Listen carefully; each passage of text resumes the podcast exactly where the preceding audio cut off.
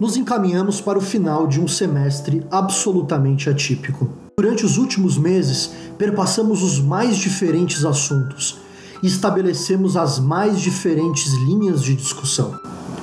O desafio de fundar um podcast no momento tão turbulento foi gigantesco. Buscar ser informativo, interessante e abordar os mais diferentes assuntos pelas mais diversas perspectivas não foi fácil, especialmente porque durante muitas das nossas pautas parecíamos que estávamos sendo atropelados pela própria realidade. Esse desafio nos obrigou a olhar para os nossos colegas da academia e transformar o Quarentena Global os nossos ensaios sobre o mundo contemporâneo num diálogo permanente com a academia e com pesquisadores que sabiam o que estavam dizendo para além das opiniões e para além das trivialidades. De repente ficou óbvio que a natureza da nossa iniciativa seria apostar na divulgação científica e tentar elucidar da maneira mais clara e objetiva os grandes fenômenos internacionais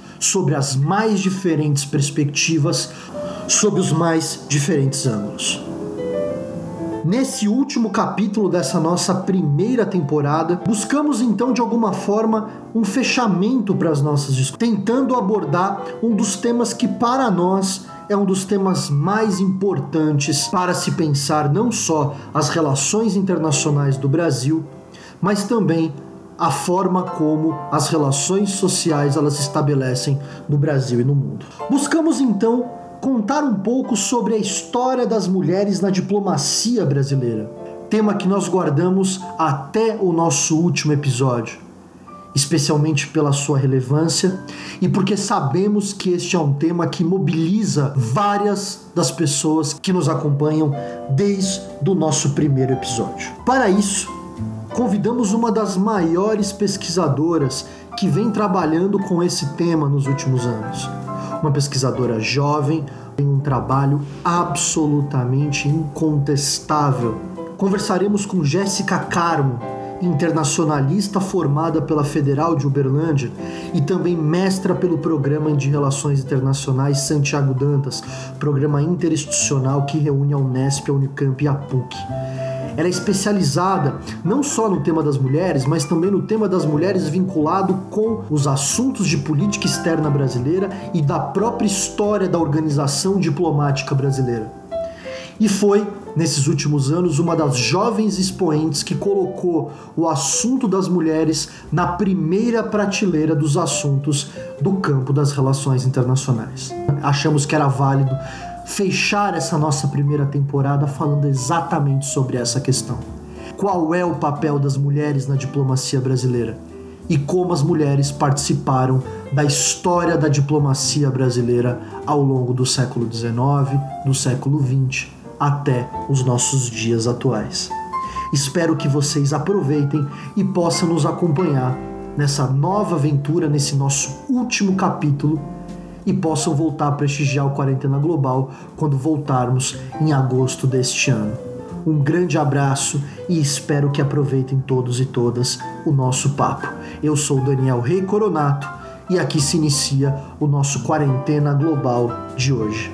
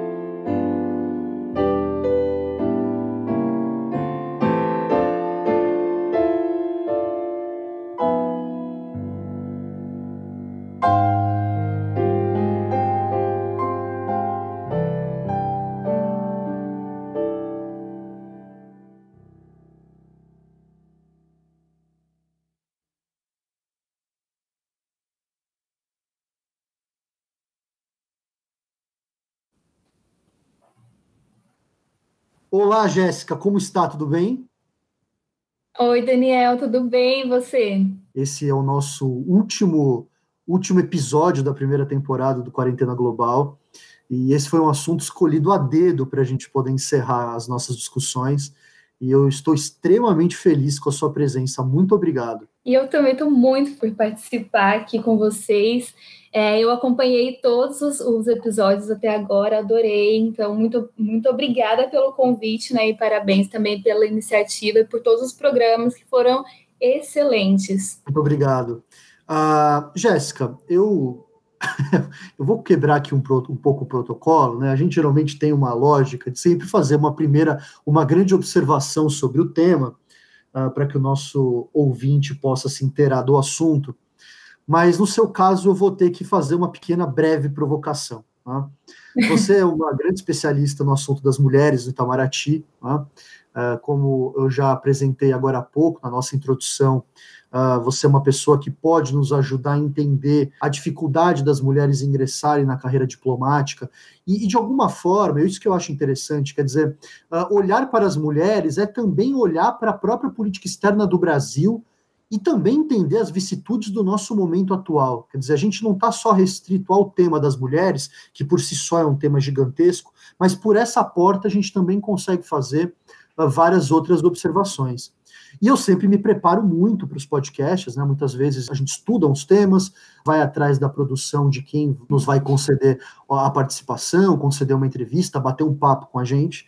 E eu sei né, que você participou talvez um dos grandes eventos sobre as mulheres no Itamaraty, um evento que aconteceu ah, em 2018, um evento chamado Jornada José de Castro Rebelo, Maria José de Castro Rebelo, um século de mulheres diplomatas no Itamaraty, um evento que aconteceu em setembro de 2018, com vários embaixadores, embaixadoras, pessoas extremamente importantes, e você foi convidada para participar de uma das mesas, que era exatamente uma mesa sobre um balanço do centenário da presença das mulheres diplomatas do Itamaraty. Né? É, lá no auditório Paulo Nogueira Batista, muito chique você, né? e eu, eu, curiosamente, fui atrás desse, desse, dessa apresentação, eu já havia assistido ela na época, né? assim que ela foi lançada, e eu simplesmente não encontrei mais no site do Itamaraty, na, na, no, na plataforma do YouTube, não achei mais a, a apresentação. A minha pergunta é: essa apresentação ela sumiu? Existe alguma, alguma explicação para essa apresentação ter sumido? Né? O nosso ouvinte já deve ter percebido que a pergunta é propositalmente capciosa. Então, Daniel, eu também queria saber onde está esse vídeo, porque eu também não encontrei. Ontem, quando eu estava me preparando para falar hoje com você, né, eu também procurei novamente esse vídeo para, enfim, retomar algumas coisas que a gente tinha discutido naquela ocasião, que foi extremamente importante, não só para o Brasil, mas para a história diplomática como um todo, né? E, e para mim, especialmente, porque né, foi um momento extremamente especial para mim. Eu fiquei muito emocionada, muito feliz com o convite do grupo de mulheres diplomatas para participar, pelo reconhecimento do trabalho mas também por ver aquelas pessoas, aquelas mulheres incríveis que eu venho estudando há algum tempo, que eu tanto admiro. Então, claramente foi um momento de muita emoção, né? Então, eu fui procurar aquele vídeo da apresentação para relembrar mesmo e não encontrei. Curiosamente, é, ele saiu da plataforma né, do YouTube já há algum tempo. É, mais curiosamente ainda, é, depois da entrada do Ernesto Araújo no Ministério das Relações Exteriores. Não vou afirmar que tem alguma coisa a ver, mas possivelmente tem, né? Porque a gente já entende mais ou menos o posicionamento dele com relação ao Ministério como um todo e às mulheres na diplomacia. É interessante, você fez parte desse projeto, né? De tentar, de alguma forma, criar uma base para entender qual é o papel das mulheres ou qual foi o papel das mulheres ao longo do tempo do Itamaraty. Uh, como é que foi essa pesquisa? Quem está trabalhando com ela? Porque eu sei que ela se trata de um projeto que tem um escopo um pouco maior do que esse, não é isso? O Rogério Farias e eu, o Rogério Farias ele é pesquisador da FUNAG, né? Um grande pesquisador, inclusive. Já estamos trabalhando nesse projeto na base de dados da diplomacia brasileira desde que eu estava na graduação. O Rogério e eu começamos a trabalhar com essa base de dados. Ela abrange atualmente mais de 3 mil trajetórias profissionais né, desses diplomatas que entraram no Itamaraty é, desde o final do século XIX até início do século XX até hoje, e ele abrange diversas categorias né, de informações, assim, como o nascimento, escolaridade, entrada no órgão, progressão na carreira, lotações, remoções, até o desligamento oficial desse órgão. E a gente usou, é interessante falar também, interessante e importante, né, que a gente usou várias fontes para alimentar essa base, como os relatórios anuários, diário oficial da União, os periódicos da época. Então foi um trabalho bem minucioso mesmo, bem trabalhoso, mas os resultados foram e são muito importantes porque eles têm guiado várias novas pesquisas. Então, essa pesquisa que o Rogério encabeçou e que me convidou para trabalhar junto com ele, ela já rendeu importantes resultados. Alguns artigos já foram publicados na revista Mundorama, do Instituto de Relações Internacionais da, da UNB, então estão todos disponíveis, que tratam de questões diversas. E também um capítulo de um livro que foi publicado por Palgrave Macmillan, que é uma, uma editora acadêmica britânica, sobre um livro é, que fala sobre as mulheres na diplomacia. Então, cada capítulo fala de um país. Obviamente, não são de todos os países, mas fala dos Estados Unidos, Brasil, Índia, Suécia. E Rogério e eu fomos os responsáveis por falar sobre a luta das mulheres na diplomacia brasileira. Perfeito. Bom, vamos então entrar no nosso assunto de vez. Né? Eu acho que, como todo grande processo, a gente precisa ir direto na gênese. Quem foi a primeira mulher diplomata no Brasil? Uh, como é que foi essa história? Já, já, já havia mulheres uh, na diplomacia brasileira desde os primeiros anos do Brasil independente? Isso demorou mais para acontecer? Como foi o começo dessa trajetória? Se a gente for pensar assim, é, se havia ou não mulheres trabalhando no Ministério das Relações Exteriores, é, claramente tinham, né? Tinham mulheres trabalhando, mas não enquanto diplomatas efetivamente. Então, falar da primeira mulher que entrou no Itamaraty por um concurso, a gente remete automaticamente a Maria José de Castro Rebelo Mendes, que entrou no Itamaraty em 1918, depois de um processo extremamente conturbado, porque à época não era proibido que as mulheres se inscrevessem, mas também não era comum. As mulheres não se inscreviam no concurso. Então, quando ela se interessou pela carreira e quis se inscrever, ela tinha essa dúvida se podia ou não, de fato, se candidatar, né? Se inscrever eh, no, no certame. Então ela foi perguntou para o Rui Barbosa, que então era o amigo do pai dela, do falecido pai dela, se tinha alguma restrição quanto à inscrição de mulheres. Ele disse que legalmente não tinha. Então, é, com o apoio dele, a família dela é, recorreu a essa questão e o Nilo Peçanha, que era o ministro das Relações Exteriores naquela época, ele deixou bem claro que assim, para ele seria mais interessante, né, que as mulheres continuassem, continuassem na direção ali da, da, do lar mesmo, que cuidassem da família, do, do marido, dos filhos e tudo, e talvez elas não desempenhariam com proveito né, a diplomacia mesmo, visto que, de acordo com ele, os atributos é, essenciais seriam masculinos, como a descrição e com outras competências exigidas, o que é bem curioso. Ele disse também nessa ocasião que, como não tinha nenhuma restrição legal, se elas provassem que tinham essas, essas características e que, enfim, provassem mesmo essas aptidões, elas poderiam se inscrever no concurso. Então, ela se inscreveu e, para surpre surpresa de todos, ela passou em primeiro lugar. Foi capa dos jornais da época. Se a gente pesquisar, a gente encontra ela super nova ali. Mas eu acho interessante também, Daniel, a gente falar que naquela época a Maria José, ela não se inscreveu unicamente porque ela tinha um sonho de ser diplomata, porque ela já se via assim, até porque não tinha é, visibilidade, o que muita gente não tem hoje também, né? Olha, eu não reconheço, nunca vi uma ministra das Relações Exteriores mulher, nunca vi uma secretária-geral mulher, então em quem que eu vou me inspirar? Eu, por exemplo, me inspiro em várias mulheres, mas as mulheres mais novas, as estudantes, elas ainda não, não têm esse, essa visão mais ampla. Naquela época, época era a mesma coisa, então ela não tinha isso. Ela de fato queria ser diplomata porque ela não tinha uma figura masculina ali para cuidar da casa, cuidar da, da família mesmo, sendo bem direta. O pai dela havia falecido, ela não era casada, ela tinha que cuidar da mãe, tinha que cuidar da família. Então ela tinha que trabalhar.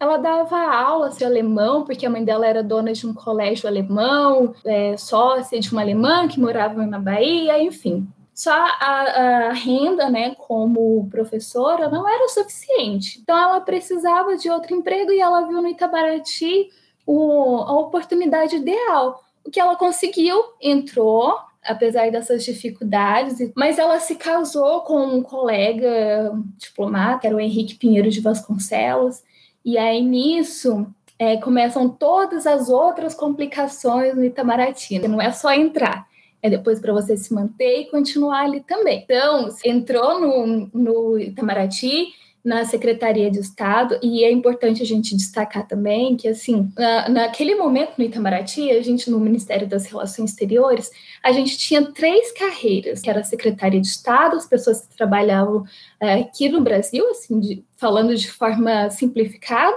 carreira consular, que era dos consulados, e a carreira diplomática, né, que era mais as embaixadas. Então, ela se inscreveu e entrou naquele, naquele momento, foi para a Secretaria de Estado. Mas quando ela se casou com um colega de trabalho, é, tinha várias restrições naquele momento e o que ela teve que fazer era se licenciar todas as vezes que tinha que acompanhar um marido, as missões dele, porque eles não podiam os dois irem trabalharem juntos. Então, uma das duas pessoas tinha que pedir a licença. E geralmente era mulher, foi o que aconteceu com ela. A carreira dela foi muito curta. Em 1934, ela se aposentou por invalidez. Em 1936, ela faleceu. Mas se a gente pensar a carreira dela como um todo, se você for olhar assim de fato, foi sempre muito cortada por licenças, licenças, licenças para acompanhar o marido, depois por doenças, até que ela se aposentou e depois faleceu. Muito triste mas também uma história muito importante, muito elucidativa, porque ela mesmo sem, sem saber e sem perceber naquele momento, né, ela abriu as portas não só do Itamaraty para nós mulheres, mas de todo o serviço público brasileiro. Se não fosse ela naquele momento que tivesse lutado e conquistado aquele espaço, não sei se hoje, nesse momento que a gente vive, né, complicado, teríamos essa oportunidade de nos inscrever no Itamaraty e outros é, postos públicos aqui no Brasil. Mas, ao mesmo tempo, o legado dela parece que foi um legado, num primeiro momento, muito limitado. Nós temos como precisar é, quantas mulheres entraram no, no Ministério das Relações Exteriores depois da entrada dela, porque eu sei que mais ou menos nos anos 30, já no governo Vargas, nós tivemos uma mudança importante na, na carreira e, a própria, e na própria entrada das mulheres no ministério, não é isso? Depois de 1918, mesmo assim, não foram muitas as mulheres que se inscreveram né, no Itamaraty, tanto é que se a gente for pensar, é, por exemplo, de 1930 até 1937, o número de homens era muito maior comparada ao número de mulheres. Mas para a gente pensar na taxa de sucesso, ou seja, uh, olhar ali a proporção de mulheres que passaram de homens, apesar do número de mulheres inscritas tenha sido menor, salvo engano, em 1937 eram mais ou menos 91 homens inscritos e nove mulheres. Mas dessas nove mulheres, quatro passaram. Ou seja, a taxa de sucesso feminina foi muito maior que a masculina, porque acho que foram sete homens que passaram. Depois eu posso conferir esses dados, mas a taxa de sucesso é, feminina era sempre maior nesses momentos. O que mudou depois da década de 1980, né? Porque daí os homens passaram é, a dominar não só o número de inscrições, mas também a taxa de aprovação e, posteriormente, de entrada no órgão. O que, que a gente vê hoje também, considerando o último concurso, que foram 20 pessoas aprovadas, sendo 16 homens e 4 mulheres. Mas é interessante, porque qual foi a justificativa que o governo Vargas deu naquele momento para a proibição das mulheres? Né? porque já havia ali, apesar da, da entrada ser menor, é, não havia exatamente uma justificativa que não fosse uma justificativa é, de matriz é, machista mesmo, né? Acho que a gente pode colocar desse jeito ou não. Daniel, essa é outra questão bastante interessante para a gente falar é, sobre as mulheres no governo Vargas, porque a gente pode falar também sobre a unificação das carreiras, né? Eu vou voltar um pouquinho só para ficar mais claro para quem está ouvindo a gente, para eles entenderem toda essa, essa linha do tempo mesmo. Como eu falei antes, no Itamaraty, até então, a gente tinha três carreiras, que era a Secretaria de Estado, a Consular e a Diplomática.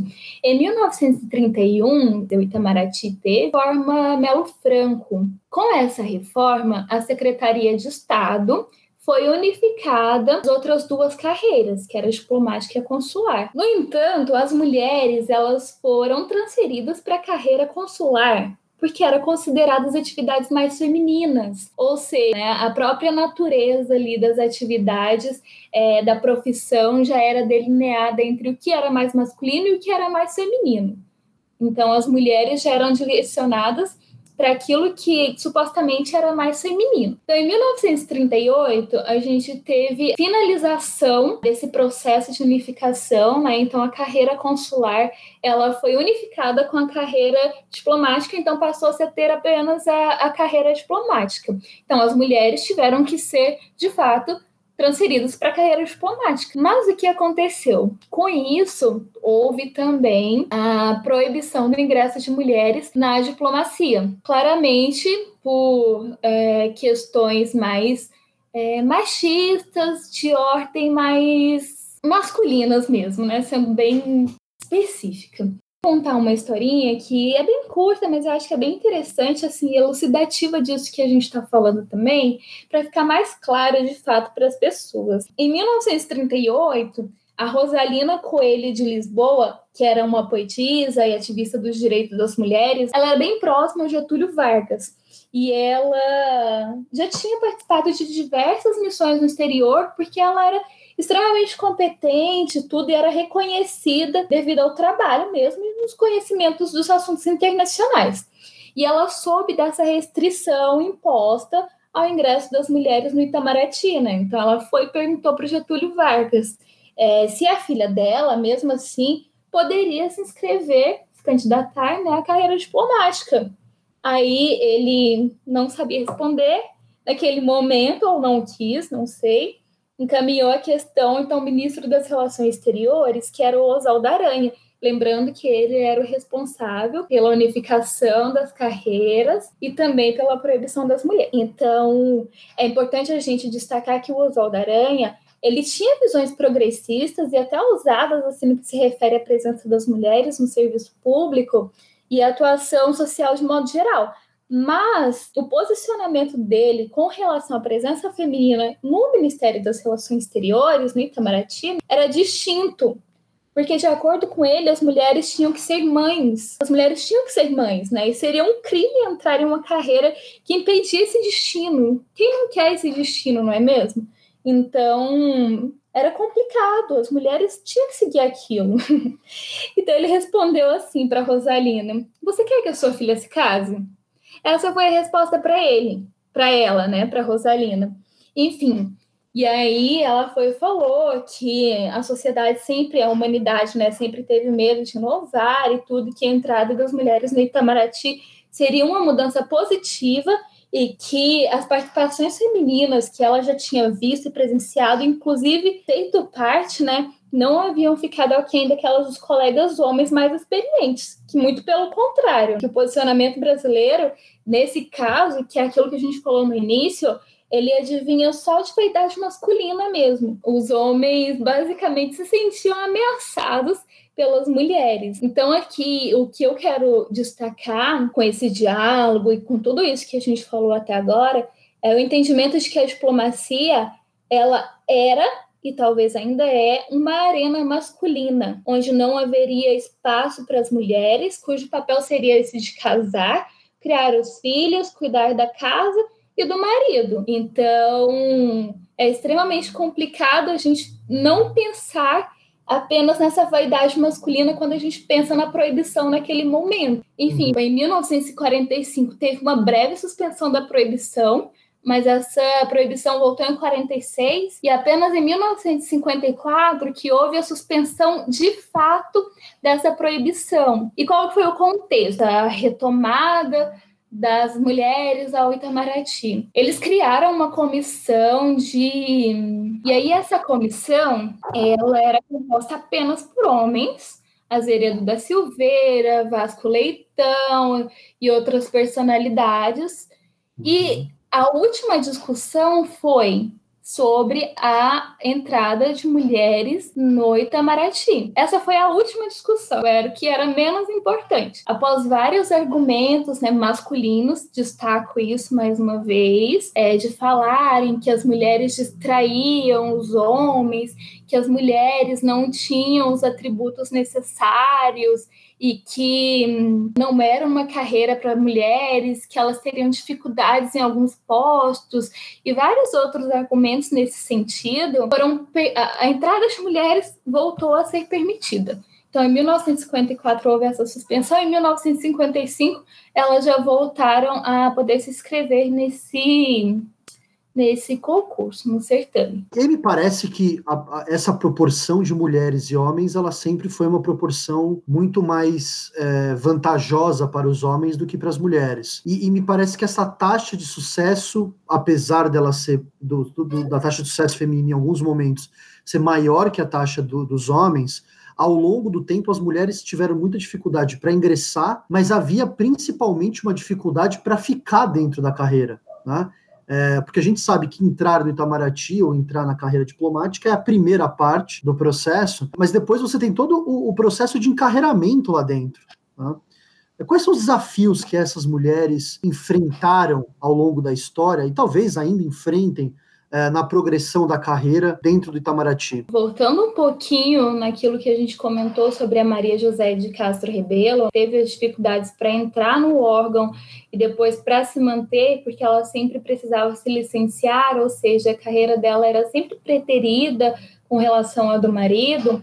Isso aconteceu e acontece muito ainda. Quando a gente analisa a proporção de mulheres uh, que, por exemplo, se aposentaram é, em determinado período com relação aos colegas homens, e a gente olha a posição dessas mulheres na carreira também, a gente vê que a maior parte dos homens eles se aposentaram como ministros de primeira classe, ministros de segunda classe ou conselheiros, enquanto as mulheres, a maior parte se aposentou enquanto conselheiras, ou seja, elas ainda estavam no início meio da carreira ali, né? Enquanto os homens é, eles já saíam, quando já estavam no topo da carreira, as mulheres saíam antes. Então, respondendo a sua pergunta, por que, que essas mulheres saem antes da carreira? Elas se aposentam antes. As mulheres, elas têm diversos problemas, assim, diversas questões, aliás, para se manterem ali. As mulheres têm que tomar decisões mais difíceis do que os homens, não menosprezando as decisões dos homens, mas geralmente as mulheres são as responsáveis pelo cuidado da casa, da família, dos filhos e tudo. Então, todas essas essas questões têm uma influência direta no estilo de vida dessas profissionais, né? Porque a diplomacia é mais que uma profissão, ela é um estilo de vida. Então, conciliar essas, essa vida conjunta de, de uma vida pessoal e uma vida de diplomata é extremamente complicado. Então, muitas vezes as mulheres têm que é, abrir mão, porque elas não têm essa, essa abertura no Itamaraty para conciliar esses dois pontos. Então, é muito difícil falar sobre isso, mas a maioria das mulheres, quando a gente pensa nesses pontos, principalmente é, mais antigamente, aliás, então a gente pensa assim, ah, várias das mulheres que eram casadas com os colegas, por exemplo, por exemplo, elas tinham que se licenciar da carreira para acompanhar o marido, porque os dois não podiam trabalhar no mesmo posto, porque é, teoricamente um casal de diplomatas ganharia mais do que o embaixador, e isso seria assim, concebível, não podia. Então, elas pediam essas licenças, só que daí essas licenças não contavam como tempo de serviço. Então, elas ficavam, elas eram prejudicadas de todas as formas. Não falava exatamente se era o homem ou a mulher que tinha que pedir a licença, mas é, na maioria das vezes eram as mulheres. E quando a gente vê a história também, o registro dessas, dessas de várias mulheres aí, a gente percebe que sim, elas foram as mais prejudicadas, porque elas que tiveram que abdicar da carreira para cuidar da família ou para acompanhar o marido ou para cuidar dos filhos, ou coisas relacionadas, por doenças também, enfim. Jéssica, e aí me parece que é uma questão importante, quer dizer, ao longo da projeção dessas carreiras, uh, me parece que não é possível falar de uma verdadeira equidade de gênero, tanto na seleção quanto durante o encarreiramento dessas mulheres. São poucas as mulheres que conseguem chegar até o topo da carreira perto dos homens. Como é que funciona esse processo de promoção dentro do Itamaraty? Quais são as dificuldades estruturais ou mesmo pontuais que as mulheres geralmente encontram dentro da própria organização, dentro da própria estrutura da carreira diplomática? É complicado a gente falar sobre isso também, né? Porque, enfim, são várias as questões que envolvidas ali. A carreira diplomática, ela se inicia com terceiro secretário, segundo secretário, primeiro secretário, conselheiro, ministro de segunda classe e ministro de primeira classe. O terceiro secretário é aquela pessoa que passou no concurso agora, ministro de primeira classe, é, mais conhecido como embaixador. Na verdade, o ministro de primeira classe já pode ser nomeado um embaixador, mas são várias as dificuldades, porque como a gente falou lá no início, já havia na história do Itamaraty, na organização, mesmo que de forma velada, é uma diferenciação daquelas atividades consideradas mais masculinas e daquelas consideradas femininas. Quando a gente assiste, por exemplo, aquele documentário feito pelo grupo de mulheres diplomatas chamado Mulheres Brasileiras na Diplomacia, a gente vê, escuta alguns relatos em que elas falam que, por exemplo, quando há uma época determinada, quando o aluno passava em primeiro lugar, ele poderia escolher em que lotação iniciar os trabalhos. Então, duas das embaixadoras falaram naquele momento: olha, eu passei em primeiro lugar e queria tal, mas ele falou: você vai porque pode, mas eu vou te observar e vou ver se você realmente tem, a, entre aspas, a capacidade de, de ficar nessa lotação. O que é diferente se fosse um homem. Claramente, eles não ficariam observando se essa pessoa teria ou não essas características, teriam essas competências para continuar é, ou entrar naquela determinada lotação que ele gostaria, né? Então é muito complicado. Então a, a, gente vê outras questões também. Quando a gente olha, Daniel, esses artigos que o Rogério e eu escrevemos, a gente vê que a qualificação feminina consideravelmente maior do que a masculina. Novamente, não menosprezando os homens, jamais, os homens diplomatas né, são super inteligentes, mas é, a qualificação das mulheres é muito mais elevada. E quando a gente olha, por exemplo, a composição do Ministério das Relações Exteriores atualmente, a maior parte dos principais cargos ali é masculina. Então a pergunta é, e a pergunta sempre foi: nós não temos mulheres competentes o bastante para ocupar esses postos? Eu acho que a resposta é que temos sim. Então tem outra questão por trás disso, que novamente é aquilo que a gente já vem falando ao longo de, da nossa conversa desde o início. As mulheres elas são vistas, as mulheres elas são ótimas para servir. É como a embaixadora disse também no, no documentário que eu citei, que eu aconselho fortemente que todos assistam. As mulheres são ótimas para servir. O problema é quando elas começam a concorrer com os homens. Aí é que começa a tensão, os problemas, porque sendo bastante sincera, os homens, eles, eles têm medo das mulheres, né? Eles têm receios porque eles sabem da competência e da qualidade do trabalho delas. Então, eles sempre vão colocá-las em posições inferiores, por mais que elas consigam, por mais que elas sejam muito melhores. né? E também nesse documentário é ótimo, porque ele traz várias questões para a gente refletir mesmo. Tem uma passagem que a embaixadora Sônia Gomes, salvo engano, ela fala assim que ela viu em algum lugar Fred Astaire e da Ginger Rogers é, que ela falava que ele era sempre assim, mais conhecido e tudo, né? E que ela fazia a mesma coisa que ele de salto alto e de trás para frente, mas ninguém via. E é basicamente isso, né? Ainda hoje.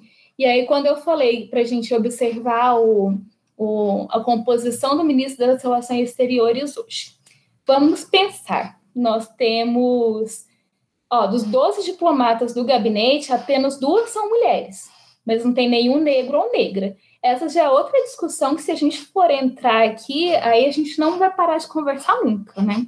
É, mas todos esses órgãos internos que respondem diretamente ao gabinete, eles são chefiados por homens. Então, é complicado.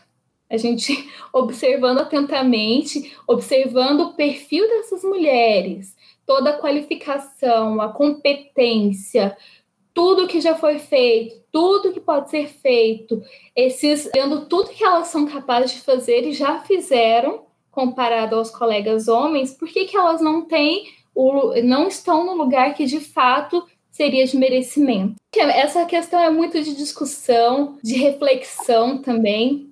Acho que não cabe a gente dar uma resposta geral aqui, porque acho que as pessoas também têm uma ideia do porquê e a gente não pode falar de meritocracia, porque isso não faz sentido. Fôssemos olhar meritocracia de tudo isso que eu acabei de falar, então seriam várias mulheres ali em postos, em posições relevantes, importantes e de destaque. Não, e o fato também das dificuldades extras que as mulheres sofrem no ambiente de trabalho, que tem a ver muitas vezes não só com a carreira diplomática, mas tem a ver com outras carreiras, que vão desde assédio sexual, a, a assédios o, o assédio moral ser uma, uma, um instrumento muito mais constante.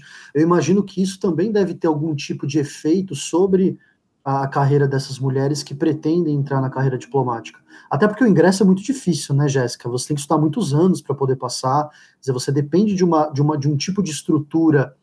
A gente pode até falar sobre isso no outro programa, né? As questões da, das limitações sociais para a entrada no, no, no Itamaraty, para o ingresso do Itamaraty mas eu pressuponho que esse ticket para as mulheres seja um pouco mais caro ainda do que é para os homens, ou muito mais caro do que é para os homens. Com certeza, é aquilo que a gente vem falando. As dificuldades para as mulheres, tanto para entrarem no Itamaraty e depois para se manterem, são consideravelmente maiores do que para os homens. Não dizendo que as deles também são, enfim, é desconsiderando as dos homens, mas é importante a gente ressaltar a das mulheres, porque, como você mesmo disse, as mulheres têm uma dupla jornada, têm uma responsabilidade é, maior, entre aspas, então todas as questões influenciam na tomada de decisão dessas mulheres, não só de se inscreverem no concurso, porque muitas mulheres pensam nisso logo de cara, como que eu vou conciliar a família e a carreira, né? E depois, quando entram, elas se deparam com todas essas, essas dificuldades também. E, e, é importante a gente destacar esse ponto que você falou sobre o assédio, essas microviolências, todos esses outros pontos assim, às vezes de forma velada, às vezes de forma direta mesmo, que tem uma, é, é, uma influência direta na carreira dessa mulher, né? Então, é importante a gente destacar mais uma vez o trabalho do Grupo de Mulheres Diplomatas, que foi criado em 2013, é, nesse, né, nesse, nessa questão. Eu acredito, sinceramente, que se não fosse o papel conjunto delas ali, a ação conjunta, o apoio também, a situação estaria bem pior, principalmente nos dias de hoje. Na ocasião em que foi criado, elas escreveram uma carta para o então ministro das Relações Exteriores, colocando todos os pontos ali, as demandas que, que elas consideravam importantes, né, de serem consideradas é, naquele momento. Então, elas elencaram também todas as dificuldades enfrentadas no órgão é, para se manter, para também das questões familiares, de amamentação do filho, de auxílios, de escola. Só que nem todas são mães também, né? Então, a gente tem que pensar que tinham outras demandas, então elas conseguiram organizar tudo isso. E é importante que naquele contexto foi criado o Comitê de Gênero e Raça no Itamaraty, que é um comitê super importante, tudo. Também foi criada a sala de amamentação, que essas foram as ações mais rápidas, né, que foram criadas mais rapidamente, e que foram e são muito importantes, né? Hoje em dia, infelizmente, está bem parado é, as ações institucionais mesmo, né? Mas o grupo continua atuando de forma, forma não institucional, elas, inclusive, criaram uma página ali na, na Wikipédia sobre as mulheres diplomatas. O nome exato é Diplomatas Brasileiras. E aí ela traz ali é, como se fosse um glossário mesmo de diplomatas que a gente às vezes é, nunca tinha ouvido falar, sabe? Que a gente não reconhece e que são mulheres incríveis, que são profissionais excepcionais que fizeram e fazem a diferença.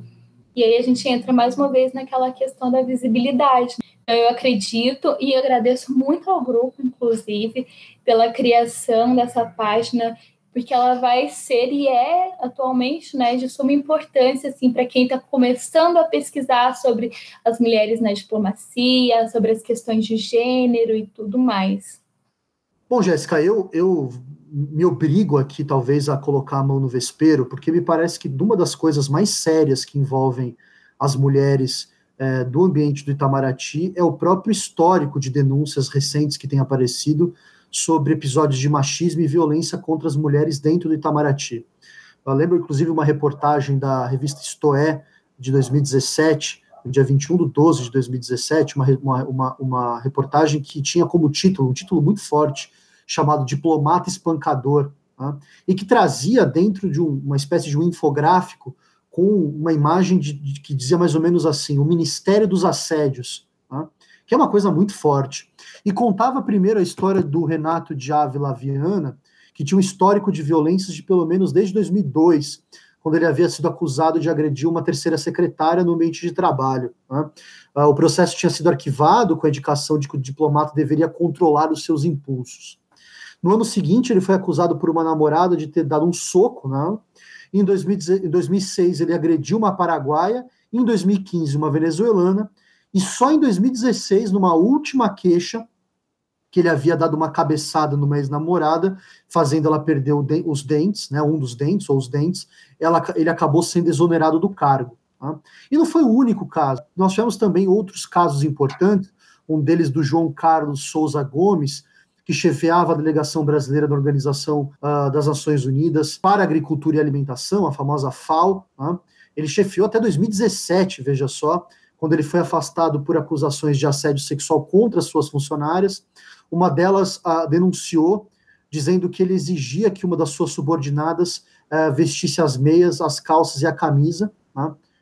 E a outra afirmava que ele saía do, ba do banheiro com a braguilha aberta ou as calças abaixadas, e depois perguntava se as mulheres gostavam do que viam. Né? Quer dizer, um ambiente é, profissional absolutamente tóxico. E também teremos o caso do Américo Fontonelli, que foi embaixador na Austrália até 2013. Esse caso ficou bem famoso, inclusive ele chegou a, a, a sair em, vários, em, vários, em várias reportagens na mídia. Ele era conhecido por também uh, ter um comportamento muito complicado no ambiente de trabalho, de assédio sexual, assédio moral contra funcionárias. Né? Ele costumava dizer para subordinadas que queria beijá-las, fazer diversos comentários constrangedores sobre a aparência delas. Né? Uh, gostava de se apresentar como amigo do José Disseu, o famoso José Disseu, né? e por conta disso nada aconteceria com ele, deixando o ambiente de trabalho um ambiente ameaçador. Né?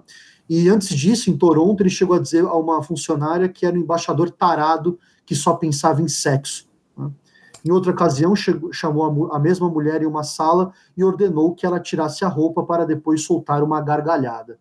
É, é, óbvio que esse tipo de relato não é um relato que aconteça apenas no ambiente uh, no ambiente diplomático. Veja, isso não é uma exclusividade do ambiente diplomático.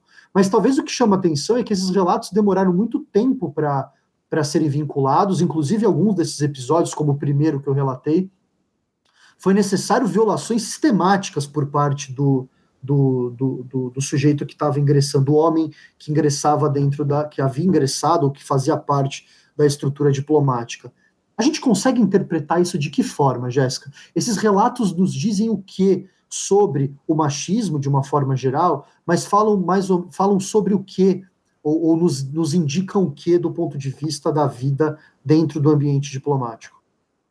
Eu acho que de modo resumido e bem geral, assim, quando a gente pensa nesses casos, a gente pensa automaticamente na coisificação da mulher, né? As mulheres, uh, historicamente no Itamaraty, depois de tudo isso que a gente já falou, que a gente observou e que a gente é, observa nos dias de hoje e nos últimos anos, a gente vê que as mulheres não são é, escaladas, nomeadas, né, para órgãos e lotações de grande relevância, ou seja, supostamente elas não seriam preparadas o suficiente, pensando naquele critério de meritocracia, para ocuparem esses postos, e além disso, elas são menosprezadas enquanto pessoas também, né? Porque se a gente for pensar em todos esses relatos que você falou, elas são agredidas o tempo todo, não só verbalmente, psicologicamente, mas enquanto profissionais e todas as suas competências elas são colocadas em xeque ali unicamente porque são mulheres, né? Isso para mim sendo bastante sincera, nada mais é do que a fragilidade do ego masculino. Eles, os homens, eles, essa é a minha opinião, obviamente, mas o que parece é que eles têm medo que as da posição das mulheres, né, que essas mulheres de fato se coloquem ali e estejam onde estão. Acho que é um fato bastante relevante a gente pensar também é, na questão hierárquica do, do Itamaraty, né? Que quando a gente pensa ali, a gente já falou na hierarquia do, do Itamaraty, mas ali é muito parecida com, com os militares, talvez pela história mesmo da criação do, da Secretaria de Negócios Estrangeiros, que antes era ligado com com os negócios da guerra e tudo, né? E depois houve essa separação. Então, tem muito essa hierarquia ali. Então, os homens sempre veem as mulheres como subordinadas, de certo modo. E aí, subordinadas que eles podem se aproveitar de todas as formas. E como até então elas ficavam caladas porque tinham medo, porque tinha muito aquela visão também.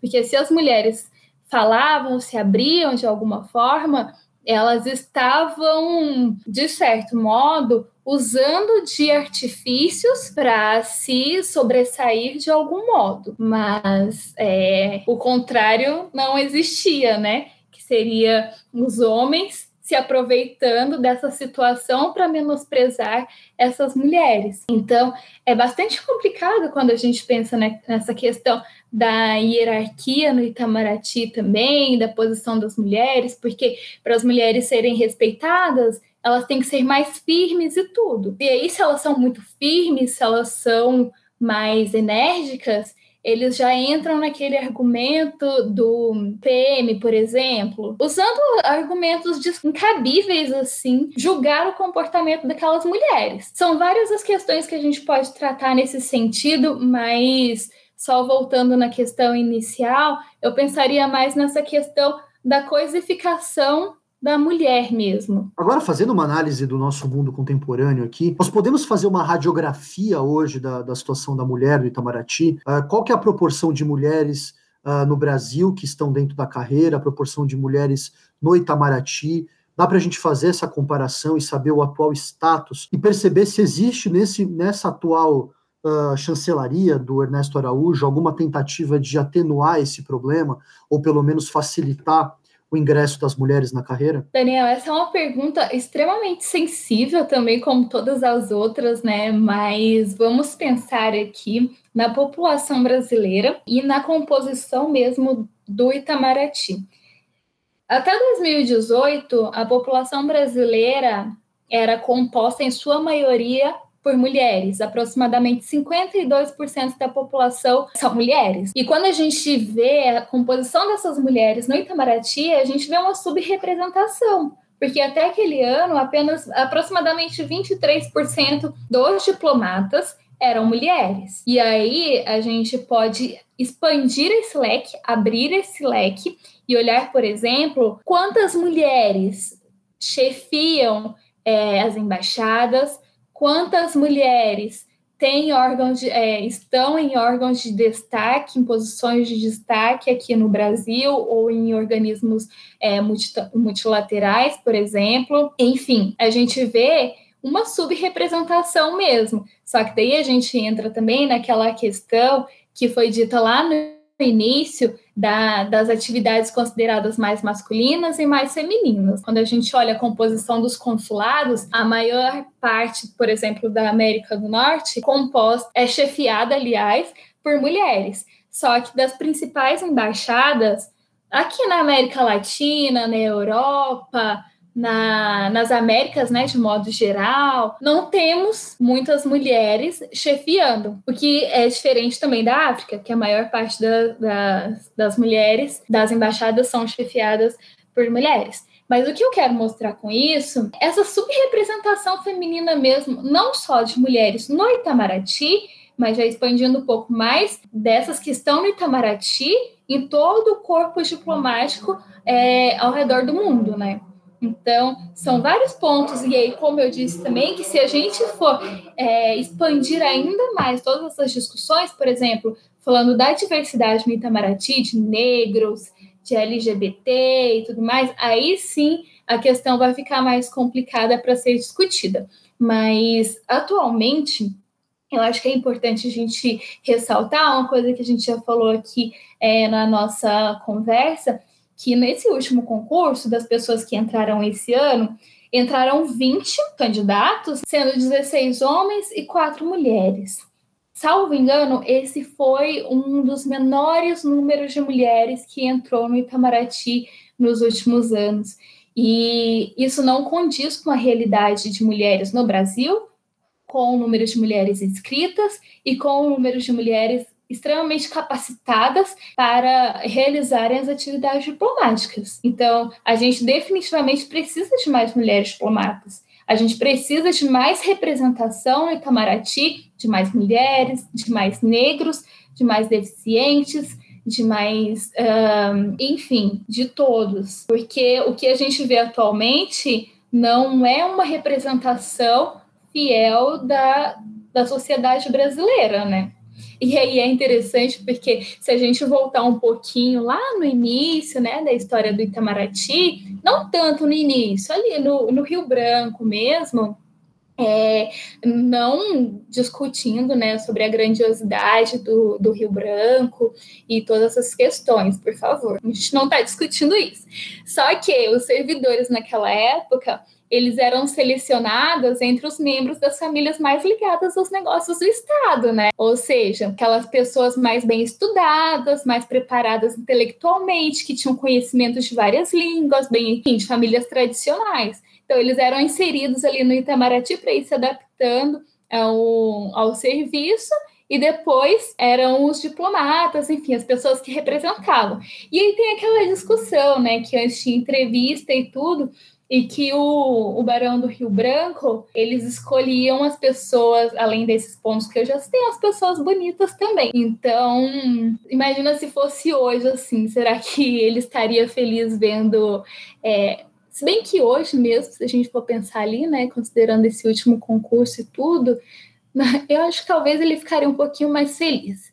Mas nos últimos anos, talvez nem tanto. Jéssica, muito obrigado. Agradeço demais pelo papo. Foi uma verdadeira aula. A gente conseguiu, ao meu ver, perpassar as principais questões. Uh, convido as pessoas a, a, a, trabalharem com esse tema. Me parece um tema extremamente importante. Queria até levantar uma bola que nós, da Universidade Católica de Santos, temos pesquisadoras e pesquisadores que se debruçam sobre a história diplomática do Brasil.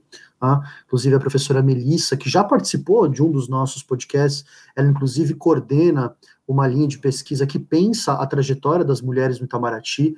Eu tenho a impressão que esse tipo de iniciativa se materializou e vem se materializando em várias universidades e aumentando a visibilidade de pessoas como você e outras, trazendo esse tema para o debate público, eu tenho a impressão que vocês estão fazendo uma contribuição que não, não dá mais para voltar atrás. A contribuição de vocês avançou demais para que a gente tenha um retrocesso uh, suficientemente grande para que esses assuntos voltem para debaixo do tapete. Então, eu quero te agradecer demais uh, pela, não só pela explicação, mas também pela iniciativa, pela, pelo interesse no tema de pesquisa, e faço votos que você continue pesquisando sobre esse tema. Tá? porque isso traz para todos nós aqui uma contribuição que extravasa muito os muros da universidade. Muito obrigado, Jéssica. É, a gente tem vivido um período muito difícil da história da brasileira, não só considerando Itamaraty, mas principalmente toda a estrutura governamental brasileira. Mas eu acredito que tudo são fases e que a gente vai passar Obviamente que depois vai ser bem complicado, né, para recuperar o prestígio brasileiro no exterior, mas eu sei também que nós temos um corpo diplomático extremamente qualificado, temos mulheres e homens também incríveis ali que vão conseguir tirar o Brasil desse buraco. Muito obrigado, Jéssica. Um abraço. Agradecemos a sua companhia e a sua parceria durante a nossa primeira temporada. E esperamos contar com a presença de todos vocês a partir de agosto, quando reiniciaremos o nosso quarentena global e os nossos ensaios sobre o mundo contemporâneo. Agradecemos também à Universidade Católica de Santos por disponibilizar esse espaço e por nos ajudar a fazer com que esse nosso programa tivesse um apoio institucional de um grande abraço e até a nossa segunda temporada.